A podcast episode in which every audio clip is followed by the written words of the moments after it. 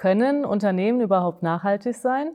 Das kläre ich mit Stefan Baumeister. Er ist Geschäftsführer der Klimaschutzorganisation MyClimate. Jetzt im Kiosera Podcast. Durch die Digitalisierung wird unsere Arbeitswelt immer flexibler, mobiler und agiler. Unternehmen müssen daher ihre Arbeitsweisen und Geschäftsmodelle überdenken und anpassen. Wie das gelingt, verraten wir im Kiosera Podcast. Unsere Moderatorin Annette Neth diskutiert darin mit Experten aus Wirtschaft und Wissenschaft. Green Office, können Unternehmen überhaupt nachhaltig sein? Darum geht es heute im Kiosera Podcast und ich begrüße ganz herzlich meinen Gast, Stefan Baumeister, Geschäftsführer von MyClimate, einer Klimaschutzorganisation. Hallo Stefan, schön, Hallo, dass du da bist. Bevor wir gleich ins Thema einsteigen, ich habe mal eine Definition zum Namen Nachhaltigkeit mitgebracht und würde die gerne kurz einmal vorlesen. Es heißt hier, nachhaltige Entwicklung ist eine Entwicklung, die gewährt, dass künftige Generationen nicht schlechter gestellt sind, ihre Bedürfnisse zu befriedigen als gegenwärtige Generationen. Ja. Das hat mir eigentlich ganz gut gefallen, ähm, weil ich denke, es ist fünf vor zwölf, es ist eins vor zwölf, wir müssen alle was tun und äh, wir können eben nicht hingehen und sagen, naja, nach mir die Sintflut. Wir müssen ähm, alle, alle daran arbeiten und ähm, ja, nicht nur privat, sondern auch als Unternehmen. Ja, kann ich nur unterschreiben. Diese Definition kommt ja meines Wissens aus den 80er Jahren von der Frau Brundtland, der ehemaligen norwegischen Ministerpräsidentin.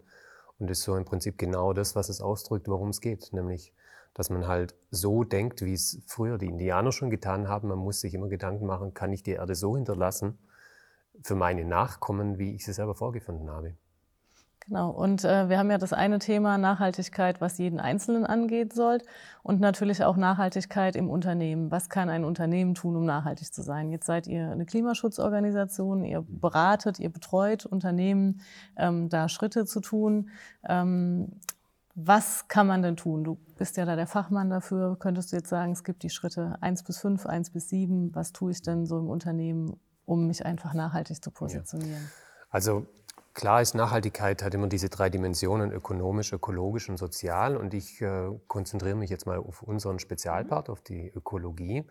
Und was wir tun, hat ja immer damit zu tun, wo entstehen Treibhausgase. Und wenn ein Unternehmen sich darüber Gedanken macht und äh, zu uns typischerweise dann kommt und nachfragt und sagt, ich möchte mich engagieren im Bereich Ökologie, was kann ich tun? Dann ist der erste Schritt eigentlich, dass wir nachfragen, habt ihr eine CO2-Bilanz schon erstellt? Also wisst ihr, wo wie viele Emissionen bei euch im Betrieb entstehen? Und denn ähm, es ist so, wenn man diese Emissionen nicht kennt und auch nicht weiß, wo wie viele entstehen, dann kann man sie auch nicht, ähm, nicht mit ihnen damit umgehen. Man muss Ganz also konkret, wie misst man denn sowas? Was passiert da, damit man das herausfindet? Also man, man schaut in alle Bereiche des Unternehmens, beginnend im Büro mit Strom- und Wärmeverbrauch, wenn man eine Produktion hat, ebenso Strom, Wärme, vielleicht mhm. Kälteverbrauch. Ähm, man schaut an, welche Verbräuche haben wir in, in, Richtung Mobilität, also Geschäftsreisen, der Pendelverkehr der Mitarbeiter. Mhm. Es geht weiter im Büro mit IT-Geräten, mit Drucksachen, ähm, die man produziert, produzieren lässt, bis hin zu den Abfällen. Also alles, was man im Prinzip im Rahmen von einem Unternehmen tut, Transporte kommen noch mit dazu. Also erstmal Fleißarbeit, ne? Daten Fleißarbeit ähm, heißt Fleißarbeit. Allerdings ähm, kann man ja im Prinzip dafür verschiedene Tools nutzen, die zum Beispiel so jemand wie wir zur Verfügung stellen kann. Also vorgefertigte Datensätze, wo man dann einfach nur noch sieht, okay, ich muss hier meine Kilowattstunden Strom eintragen okay. und meine Anzahl Flüge oder meine Autoflotte mit Kilometern. Und Tools ermöglichen dann, dass, solche, ähm, dass die Emissionen, die daraus generiert wurden, automatisiert berechnet werden. Ja. Also es ist kein Hexenwerk, eine CO2-Bilanz zu erstellen. Okay, dann stehe ich da und stelle fest, oh wow, wir verbrauchen XY Tonnen CO2. Was machen wir dann? Ja, dann wird anhand dieser Bilanz erstmal relativ klar, wo entstehen wie viele Emissionen. Und ich sehe dann auch relativ schnell, wo kann ich denn jetzt eventuell leicht ansetzen, um meinen Fußabdruck zu verbessern, oder wo fällt es mir eventuell schwer. Mhm. Also ein Beispiel, wenn ich bisher einen normalen Strommix beziehe, und mein Strom macht 25 Prozent der ganzen Emissionen aus, die ich habe, dann ist eine Überlegung relativ naheliegend, ich steige um auf Ökostrom ja. und kann dadurch meinen Fußabdruck sehr schnell und einfach reduzieren. Immer gleich äh, der Praxisbezug. Kann das ein mittelständisches Unternehmen? Kann das sagen, ich kündige zum ersten, nächsten äh, den einen Stromanbieter neben den anderen? Also sind es dann auch immer Dinge, wo man sagt, der Wille ist da, aber die Umsetzung ja. ist schwierig? Also als Privatperson ist es ja wirklich super einfach genau. und jeder kann es tun. Ja. Als Unternehmen ist es mit Sicherheit so, dass man eben Verträge mit den Stromanbietern hat, aber die laufen ja nicht auf zehn Jahre, sondern in der Regel sind die auch jährlich. Mhm. Und man hat also zumindest dann zu Beginn eines, eines nächsten Jahres vielleicht die Möglichkeit im Rahmen der Verhandlungen dann nachzufragen und zu sagen, ich möchte hier ganz klar einen guten Ökostrom beziehen. Mhm. Was kostet es mich? Okay. Und oft äh, ist die Erfahrung ja die, so wie im Privatkundenbereich, dass man feststellt, es kostet nicht mal mehr. Mhm wenn man einen langen Stromvertrag gehabt hat, vielleicht ist es sogar günstiger. Ja. Wenn man mit dem Stromanbieter mal redet und sagt, halt, wir wollen jetzt mal umstellen, und insofern ist es ein sehr einfacher Schritt, der teilweise eine große Wirkung haben kann. Super, du sagtest genau, es gibt einfache Schritte und es gibt schwierige Schritte. Also ich ändere mein Stromverhalten, das haken wir jetzt mal unter einfachem Schritt ab. Ja. Was sind so schwierige Schritte? Ja, schwierig ist zum Beispiel, wenn es jetzt darum geht, äh, ich habe ein Produktionsgebäude und es geht an die Dämmung. Also ich möchte jetzt vielleicht ähm, mehr, ich möchte Wärme einsparen. Mhm. Das kann relativ, vielleicht gibt es Möglichkeiten innerhalb des Gebäudes über Prozesse was zu erreichen und Wärme einzusparen. Aber vielleicht läuft es dann halt früher oder später ähm, darauf hinaus, dass man ein Gebäude sanieren muss. Ja. Und das heißt sofort größere Investitionen. Und sowas tue ich natürlich nicht mit dem Hauptmotiv, um vielleicht 20 Prozent Emissionen einzusparen, mhm. sondern da gibt es noch andere Gründe, die wichtiger sind, bis man ein Gebäude ja. saniert. Das ist ein schwierigerer Fall. Ja, jetzt ist das quasi im, im Großen als Unternehmen. Äh, lass uns noch ein bisschen konkreter werden. Ähm, was mache ich denn als Mitarbeiter? Ich gehe da morgens hin, äh, gehe an meinen Schreibtisch, arbeite, gehe abends wieder nach Hause. Wie ist da mein Bewusstsein im Arbeitsalltag, was ich irgendwie tun könnte? Ich kann den Müll trennen zum Beispiel. Ich kann vielleicht sagen, ne, ich habe, äh, weiß nicht, mein Altpapier an meinem Schreibtisch und vielleicht noch meinen Teebeutel, wenn ich was getrunken habe. Aber mhm. wie nimmt man die Mitarbeiter mit? Also als Mitarbeiter bin ich natürlich schon in einem gewissen Rahmen im Unternehmen, wo ich mein eigenes Engagement einbringen kann. Aber mhm. ich denke, wenn ich jetzt vom Unternehmer oder der Geschäftsleitung rede, die hat ja letztendlich Hebel in der Hand, den Mitarbeitern attraktive Bedingungen zu geben, die eben ökologischer sind. Mhm. Und wenn ich jetzt mal den Verkehr, den Pendelverkehr hernehme, mhm dann gibt es halt Arbeitgeber, die da vorausgehen und sagen, wir, haben eine, wir, wir unterstützen oder wir motivieren unsere Mitarbeiter in dem Sinn, dass sie zum Beispiel den öffentlichen Nahverkehr fördern, mhm. dass es Jobtickets gibt. Es gibt die Möglichkeit, über Leaserad, Jobrad, solche Angebote Firmenfahrräder günstig zu beziehen, ja. anstatt von Firmenautos.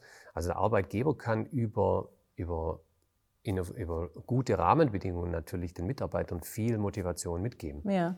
Also Jobrad finde ich eine super Sache, äh, macht mein Unternehmen auch, äh, kommt mhm. auch gut an. Im Gegenzug sind wir zum Beispiel auch ähm, mit vielen Außendienstmitarbeitern aufgestellt. Äh, die haben alle eine Tankkarte vom, vom Unternehmen. Ähm, das gehört einfach zu, der, zu dem Package dazu, was man hat. Man hat einen Firmenwagen, eine Firmentankkarte. Ähm, da fällt es natürlich dann mitunter schwer zu sagen, naja, man muss auch ein bisschen spritreduziert fahren, man muss vielleicht Autofahrten vermeiden und sowas. Wenn es dann heißt, naja, wieso zahlt doch eh die Firma? Das ist völlig richtig. Ich meine, da ist die Aufgabe der Firma natürlich über eine, sagen wir mal, eine Car Policy oder eine Travel Policy im weitergehenden Sinne. Mhm. Äh, ein Mobilitätskonzept Rahmen, Ja, Mobilitätskonzept, ne? einen ja. Rahmen zu bieten, wo eben die Firma vorgibt, ein Auto darf über die Jahre hinweg einfach immer weniger Emissionen ausstoßen. Ja. Und es ist mir völlig klar, dass man da natürlich ein, ans Allerheiligste kommt bei Menschen, die viel im Auto unterwegs sind. Mhm. Und es ist die Frage, ähm, kann ich jetzt mein großes, äh, gutes Auto behalten ja. oder muss ich hier ein bisschen spritsparender unterwegs sein in einem kleineren Auto? Klar ist es ein Spannungsfeld, aber mhm. es ist eindeutig so, dass man auch hier, sagen wir mal, Emissionen reduzieren kann.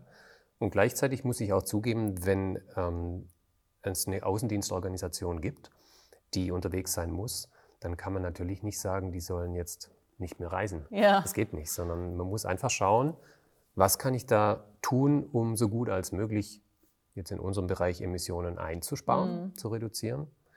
Und am Ende des Tages bleiben aber Emissionen übrig. Und dann ist die Frage, möchte man für diese Emissionen, die nicht vermeidbar sind, eben auch Verantwortung übernehmen? Mhm. Das kann man ja tun. Ja. Ähm, jetzt gibt es ja auch diese Fridays for Future Bewegungen. Ne? Ähm, die Jugend ist auf der Straße. Ähm, es wurde eine Allianz äh, für Klimaschutz gegründet äh, vom Bundeswirtschaftsministerium. Also das Thema nimmt noch mehr Fahrt auf. Ich würde jetzt sagen, so die letzten ein, zwei Jahre, korrigiere mich ansonsten. Merkt ihr das auch? Also dass ihr sagt, ja, super, da ist auch nochmal ein neuer Nachhaltigkeitsgedanke im Unternehmerumfeld in Deutschland zu merken. Oder weiß ich nicht, das ist ein Zug, auf den man aus Imagegründen aufspringt äh, und dann irgendwie sagt, ja, ja, machen wir auch, machen wir auch. Wie sind da so deine Erfahrungswerte? Also unsere Erfahrung ist auch, dass es in den letzten 12, 18 Monaten enorm mehr Anfragen gibt, die jetzt zu uns reinkommen, von Unternehmen, die mhm. uns anfragen, die sich engagieren möchten. Genauso wie wir es auf unseren Webrechnern feststellen, wo Privatpersonen eben ihre Emissionen berechnen und kompensieren können. Mhm. Also wir haben da in den letzten zwölf Monaten einen Plus von ein paar hundert Prozent gehabt. Ich gebe zu, die Basis ist dann noch relativ niedrig, aber die Wachstumsraten sind enorm. Mhm. Und es liegt mit Sicherheit daran, dass Klimaschutz inzwischen ein Megathema geworden ja. ist. Und aus unserer Sicht ging das los im letzten langen, dürren, viel zu heißen Sommer, mhm. wo die Medien systematisch dann begonnen haben, nicht mehr von Wetter und Zufall zu reden, sondern wirklich diese diese Verbindung vom Wetter und Klima, Klimawandel zu bringen. Und mehr oder weniger zeitgleich ging ja dann Fridays for Future los, mhm. was inzwischen ja nicht nur, mehr nur eine Bewegung von Kids, von Jugendlichen ist, sondern breit über die Gesellschaft in äh, Nachahmerorganisationen gefunden hat, wie die Scientists for Future und mhm. die Artists for Future und die Parents for Future. Also so gehen weiter. bestimmte Zielgruppen dann auf die Straße. Also Parents for Future gehen Eltern auf die Straße oder wie muss ich das? Ich habe davon noch nichts gehört. Okay, die Eltern, die sind jetzt noch nicht so ja. äh, organisiert, wie es die Jugendlichen ja. sind, aber sie unterstützen mit Sicherheit im Hintergrund viel mhm. die, die Jugendlichen. Genauso wie es die Scientists eben tun, eher mhm. über wissenschaftliche Veröffentlichungen okay. mhm. und aber klar machen, dass die Jugendlichen Recht haben, wenn sie auf der Straße ja. sind. Und dass die absolut faktenbasiert ähm, Argumente bringen und mhm. Forderungen stellen. Mhm.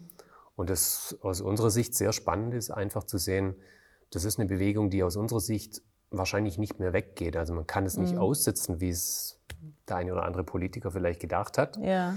Ähm, wir haben bei den Europawahlen in Deutschland ein klares Indiz bekommen. Die Bürger haben gesagt, Politik macht was, macht mhm. mehr. Mhm. Und äh, ich denke, das ist eine breite Bewegung, parteiübergreifend, die ähm, aus unserer Hoffnung raus noch sehr, sehr viel in der Zukunft mhm. bewegen kann. Und ich meine, Privatpersonen sind irgendwo auch Mitarbeiter in einem Unternehmen. Richtig, also man kann ja. das ein ja, und man muss das überhaupt nicht trennen. Das ist ja. für uns ein Ganzes, ja. ein Gesellschaftsthema. Wie ist es denn eigentlich mit der Gesetzeslage? Beziehungsweise ich habe mal recherchiert und habe gedacht, wow, gruselig, gruselig. Ähm, es gibt irgendwie ein äh, Gesetz, was erst 2017 überhaupt in Kraft getreten ist. Und das heißt, Unternehmen, die mehr als 500 Menschen beschäftigen, sind verpflichtet, transparent über ihre Nachhaltigkeitsbestrebungen zu berichten. Aber es steht da nicht drin, in welcher Form diese äh, Berichterstattung oder dieses Reporting sein muss. Also wie stelle ich mir das vor? Also da werden schon die verschiedenen Kriterien und die, die Bereiche der Nachhaltigkeit abgefragt. Ja. Ähm, was macht dieses Unternehmen im sozialen Bereich okay. in Bezug auf Mitarbeiter? Mhm. Was macht es im ökologischen Bereich? Mhm. Gibt es da eine CO2-Bilanz? Und äh, der Punkt ist halt, äh, es ist eine Art Minimumstandard, ja. der nur Unternehmen, nur große Unternehmen betrifft momentan. Und ähm, die Kriterien sind eher weich, sage ich mal, denn mhm. man kann auch ganz einfach sagen, für diese äh, Frage in dem Bereich Ökologie und CO2-Bilanz, nein, haben wir nicht. Dann hat man auch reportet und hat seine Pflicht erfüllt. Ach so, so einfach geht es So dann. einfach geht es ah. teilweise. Mhm. Klar ist es so, wenn man das dann perspektivisch sieht, es wird kaum ein Unternehmen auf Dauer sagen, machen wir nicht, machen wir mhm. nächstes Jahr auch nicht, sondern äh, es entsteht schon über die Zeit wahrscheinlich ein, ein Druck, ein Druck ja auch gegenüber der Öffentlichkeit immer mehr zu berichten und auch immer mehr Fortschritte ja. vorzuweisen. Ja. Und auch, dass es nur große Unternehmen sind, ist perspektivisch gesehen wahrscheinlich ähm, nicht so schlimm, weil große Unternehmen dann dadurch auch mehr oder weniger Druck bekommen, mhm. in der mhm. ganzen Vorkette zu schauen und dann die kleineren Zulieferer vielleicht auch wieder anfangen zu fragen. Ja. Und insofern ist es schon ein System, das gut ist, aber ähm, noch zu wenig ist noch zu wenig, und zu lange dauert und ja. zu langsam ist. Ja.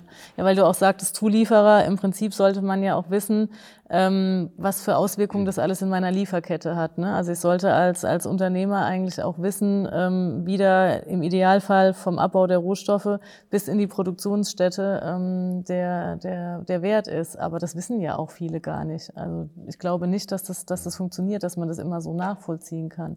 Oder meinst du, das hat sich dann doch wirklich so entwickelt oder wird sich so entwickeln, wie du sagst, der Druck steigt und so? Ich bin da einfach noch ein bisschen skeptisch, dass zwischen, ja klar, wir müssen alle was tun und ja wirklich, wir tun was, ähm, nicht doch noch eine große Diskrepanz ist.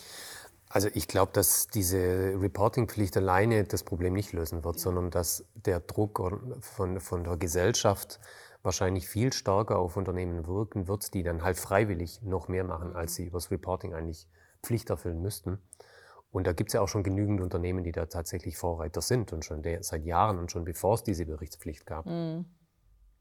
Jetzt haben wir ja, wir sollten ökologisch wertvoll arbeiten, sozial, wie du auch gesagt hast, Betriebsklima auch auf die Menschen gucken und so. Und wenn man das halt gemeinsam verbessert, dann hat man im Prinzip auch was Nachhaltiges. Ähm, da würde ich jetzt ja sagen, je größer mein Unternehmen ist, desto eher kann ich mir das vielleicht auch leisten, äh, weil ich ja am Ende des Tages auch Umsatz machen muss. Ich muss wirtschaftlich sein. Ähm, und ob es dann nicht heißt, naja, für was entscheide ich mich? Für den Fortbestand meines Unternehmens, dass es dem wirtschaftlich gut geht, ähm, oder eben dafür, dass ich nachhaltig bin, aber vielleicht Umsatzeinbußen oder so habe. Das ist ja wahrscheinlich auch eine Gratwanderung für Unternehmen, beziehungsweise ich weiß nicht, wie ist da die Realität? Also ich glaube, diese mehr von Ökonomie oder Ökologie, die gibt es nicht mehr. Braucht man die, gar nicht. Die, darüber Eins. braucht man nicht mehr diskutieren, ja. weil ich glaube, das eine kann nur mit dem anderen funktionieren wo ich einverstanden bin, Ökologie ohne Ökonomie wird nicht funktionieren. Mhm. Also es müssen die Zahlen schon stimmen, weil dann kann ich mir auch Was Klimaschutz und Soziales ja. und so weiter leisten. Mhm. Insofern gehört es zusammen. Aber sehr oft ist es ja auch so, wenn ich effizient arbeite, im Sinne von zum Beispiel weniger Energie brauche, mhm. dann habe ich einen ökologischen und gleichzeitig einen ökonomischen Nutzen. Also es gibt viele Beispiele und Bereiche, wo man das beides ganz einfach zusammendenken kann und in beiden Bereichen dann einen Vorteil hat. Ja. Ich sehe da nicht einen Widerspruch. Okay. Also an beidem arbeiten und auch das weiterhin auch so den Unternehmen im Prinzip ja auch sagen. Ja, und ne? zwar nicht ja. nur bezogen auf einen Standard, sondern selbstverständlich auch bezogen auf die Produkte, die ich vielleicht produziere als Unternehmen. Mhm. Wenn ich äh, super Produkte habe, die energieeffizienter sind, die meinen Kunden wieder einen Vorteil bieten, dann sorge ich dafür, dass meine Kunden eben auch ähm, ihre CO2-Emissionen äh, niedriger halten können, ja. durch mehr Effizienz, weniger Verbrauch, weniger Emissionen. Und auch da habe ich die Möglichkeit, ähm, und da sind wir in Deutschland ja sehr, sehr weit in vielen mhm. Bereichen, äh, wirklich äh, technologisch hervorragende Produkte auf den Markt zu bringen in Deutschland sehr weit. Gutes Stichwort. Ähm, hast du einen Überblick darüber, wie Unternehmen in Deutschland sich so zum Thema Nachhaltigkeit gerade aufstellen im Vergleich zum Nachbarland, zum europäischen Wettbewerb? Wenn ich sage, wir sind in Deutschland mit der Technologie sehr weit, ja. stimmt das. Aber wenn ich in Bezug auf Klimaengagement denke, dann habe ich so das Gefühl manchmal, wir glauben, dass wir die Besten sind. Wir mhm. haben eine Klimakanzlerin gehabt, sage ich mal. Mhm. Wir denken, wir haben schon äh, wir sind Vorbild in der Welt, aber tatsächlich, äh, wenn man es praktisch mal sich anschaut, äh, wir haben in den letzten Jahren viel an, an Zug verloren in dem Bereich Klima, Klimaschutz. Ähm, ich bekomme ja praktisch aus unserer Organisation mit, mhm. dass zum Beispiel in der Schweiz oder in Skandinavien mhm. die Unternehmen in der Regel schon viel weiter voran sind. Viel weiter im Sinne von, die machen mehr, die haben da eine höhere Wertigkeit für oder? Die, die machen mehr und die haben es auch, ähm, viele Unternehmen haben es auch schon mehr in ihre Kultur so verankert, dass es selbstverständlich geworden ja. ist. Also dass man nicht mehr darüber reden muss, ich habe jetzt 5% Strom eingespart mhm. oder ich bin toll, weil ich jetzt auf Ökostrom gewechselt mhm. habe. Das sind Dinge, die sind in anderen Ländern schon lang selbstverständlich. Und auch die Möglichkeit, nicht vermeidbare Emissionen zu kompensieren, mhm. ist in anderen Ländern einfach schon weiter verbreitet als in Deutschland. Ja. Wobei sich da in den letzten sechs Monaten Erstaunliches getan hat, auch in Deutschland. Aufgrund von, meinst du, Fridays for Future? Oder wo, wo kommt jetzt ähm, der Wandel genau mit den sechs Monaten? Ich glaube nicht, dass man es nur Fridays for Future ja. schieben kann, denn wenn jetzt große Unternehmen aus der Automobilindustrie wie Bosch plötzlich verkünden, wir wollen bis 2020 klimaneutral sein, weltweit. Oh. Oder Daimler sagt, wir mhm. wollen ab 2022 unsere Fabrikat und unsere ganze Produktion CO2-neutral stellen. Mhm. VW auch. Die setzen, mhm. sind jetzt, äh, wollen jetzt Weltmarktführer in Elektromobilität und überhaupt im Klima werden. Mhm. Äh, bei einem Unternehmen entwickelt sich sowas ja über einen längeren Zeitraum, so eine ja. Strategie. Und irgendwann kommt es ja an die Öffentlichkeit. Und ich bin mir fast sicher, dass es bei diesen Unternehmen drei, vier Jahre systematisch ähm, Arbeit im Hintergrund gegeben hat. Ja und die aber andererseits jetzt erkannt haben, jetzt ist der Zeitpunkt, jetzt mhm. müssen wir Flagge bekennen und aufgrund unserer Situation mit Automobilindustrie ähm, ist natürlich auch der Druck da, jetzt mhm. wirklich es, so ein Thema mal in den Vordergrund zu rücken und Und dann müssen sie, sie werden auch an ihren Taten dann gemessen Ja, werden. definitiv. Ich glaube schon, ich meine, es ist, äh, wie du jetzt auch gesagt hast, die namhaften, ich bin da noch ein bisschen bei meinem Einwand von vorhin, je größer das Unternehmen, desto mehr Möglichkeiten hat es ja wahrscheinlich auch. Und ähm, ich möchte es nicht als Entschuldigung sehen, aber was sage ich denn so einem Mittelständler in Deutschland, wo ich halt auch sage, komm, du musst jetzt nicht das Haus abreißen und Solarstrom drauf machen, aber du musst trotzdem heute anfangen ne, und nicht erst in einem Jahr. Also den Punkt sehe ich übrigens überhaupt nicht, dass je größer, desto leichter Ja. äh, gelten könnte. Denn jeder kann was tun, jeder kann einen Beitrag leisten. Ich als Privatperson, du, Mhm. ein kleines Unternehmen, ein Zehn-Mann äh, äh, Dienstleister, kann genauso einfach sein, seine CO2-Bilanz erstellen. Der kann genauso einfach sich überlegen, was kann ich tun, um meine Bilanz zu verbessern. Mhm. Jeder kann im Prinzip äh, sich überlegen, nehme ich, übernehme ich Verantwortung für die Emissionen, die ich nicht vermeiden kann, kann ich sie ausgleichen.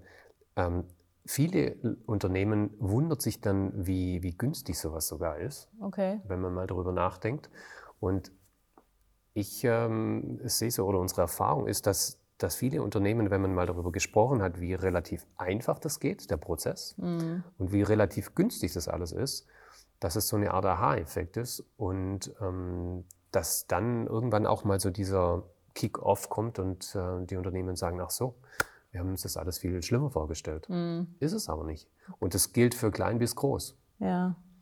Aber wenn es so einfach ist und alle sagen, ja, okay, warum machen es dann doch nicht alle? Also das finde ich halt wirklich schwierig. Ich meine, wir haben jetzt auch äh, bei uns im Unternehmen lange hin und her überlegt, was wir noch mehr tun können. Wir kompensieren ähm, bei uns auch ähm, den CO2. Jetzt haben wir ähm, das Thema Bienen aufgegriffen. Ähm, tatsächlich ist ja auch in der Öffentlichkeit informiert darüber worden, dass Insektensterben ist in Deutschland, ne? auch insbesondere die Bienen. Ähm, jetzt haben wir drei Bienenstöcke auf dem Firmengelände am Ende des Tages war es gar kein Hexenwerk. Also man hat sich eben auch einen Partner gesucht, einen entsprechenden Imker dazu, die sind gekommen, ähm, jetzt sind sie da, die Mitarbeiter haben was zu reden in der Mittagspause und man könnte jetzt ja sagen, warum haben wir sowas nicht viel, viel, viel früher gemacht? Ja, das stimmt schon. Die Frage ist halt, bringt einen die Frage weiter. Also am Ende kommt es darauf an, dass man nicht drüber redet, so- sondern was tut. Ja. Es geht immer ums Tun. Ja, Und da braucht es Menschen, die was tun wollen. Und bei so einem Thema wie Klimaschutz ist in der Regel die Geschäftsleitung da mit involviert. Man braucht die Geschäftsleitung im Boot, die sagt, wir haben verstanden, wir müssen jetzt hier Verantwortung übernehmen. Wir, was wir auch oft erfahren, ist, äh, wir haben Leute aus Nachhaltigkeitsabteilungen, aus der CSR-Abteilung, die wollen gerne, die sind engagiert, aber wenn es am Ende darum geht, es ist ja ein, ein Image, ein Strategiethema, wenn man sich dann nach außen bekennt und sagt, wir tun da Ja, jetzt was. ich glaub, und da muss die Geschäftsführung mit drin sein. Und solange man die nicht gewonnen hat, ja. ist es schwierig. Und gleichzeitig ist Klima, in so einem Bereich sich zu engagieren auch eine Einstellungssache. Und die Einstellung von Menschen zu verändern, ist schwierig oder dauert sehr, sehr lange. Also es ist am Ende auch bezogen auf einzelne Personen und deren Einstellung. Ja, du sagtest ja auch vorhin, es muss auch ein Wertewandel stattfinden, ne? also dass man das im Prinzip auch weiß. Also wahrscheinlich so nach dem Motto, ähm, ja, also ich fahre jetzt mal mit dem Fahrrad zu Rewe, aber ich fahre weiter natürlich mit dem Firmenauto in Urlaub, weil da zahlt die Firma, ne? dass man halt irgendwie da so äh, den, den Klick im Kopf auch selber hinbekommt. Ja, es geht darum, echt ähm, im, im eigenen Einflussbereich mit gutem Vorbild voranzugehen. Und wenn man sowas ähm, macht und vorlebt, dann macht sowas auch Spaß. Es geht nämlich nicht ums Verzichten allein, es kann Spaß machen. Es soll Spaß machen. Und damit kann man versuchen, andere Leute mitzuziehen. Ja. Und einverstanden im Unternehmen, da geht es halt erstmal ums Kerngeschäft und ums Kerngeschäft und dann nochmal ums aufs Kerngeschäft. Kerngeschäft, ja. Und je nachdem, wie groß der Druck von außen, vom Markt, von den Kunden, von der Gesellschaft wird, und der ist jetzt größer geworden, ähm, kommt man dann halt doch an den Punkt, auch als Geschäftsleitung vielleicht zu sagen, okay, jetzt müssen wir da was tun. Und was ich dann sch- schön finde, ist, wenn man sich in so einem Bereich engagiert, dann glaube ich nicht, dass man da wieder zurückgehen kann. Das ist nicht so eine, also viele Unternehmen haben das so sehr schnell verstanden, das ist hier kein Marketing-Gag, man macht da mal was Ja. und nächstes Jahr macht man es nicht mehr, sondern es ist eine ganz klare langfristige Entscheidung. Und wenn ich mich da engagieren möchte und auch darüber nach außen kommuniziere, was ich Gutes tue, dann gibt es da eigentlich auch kein Zurück mehr auf dem Weg. Da sind wir ja zum guten Ergebnis gekommen. Wenn jeder was dafür tut, egal wie im privaten als auch im beruflichen, dann sind wir, glaube ich, alle, alle auf einem guten Weg. Vielen Dank, Stefan, dass wir uns darüber unterhalten haben. Danke dir. Anita. Das war der Kiosera Podcast zum Thema Green Office. Können Unternehmen nachhaltig sein? Und weitere Infos auch gerne auf www.smart.kiosera.de. Wie können Unternehmen ihre Geschäftsprozesse optimieren? Die Antwort gibt es regelmäßig im Kiosera Podcast. Jetzt überall, wo es Podcasts gibt und auf smart.kiosera.de.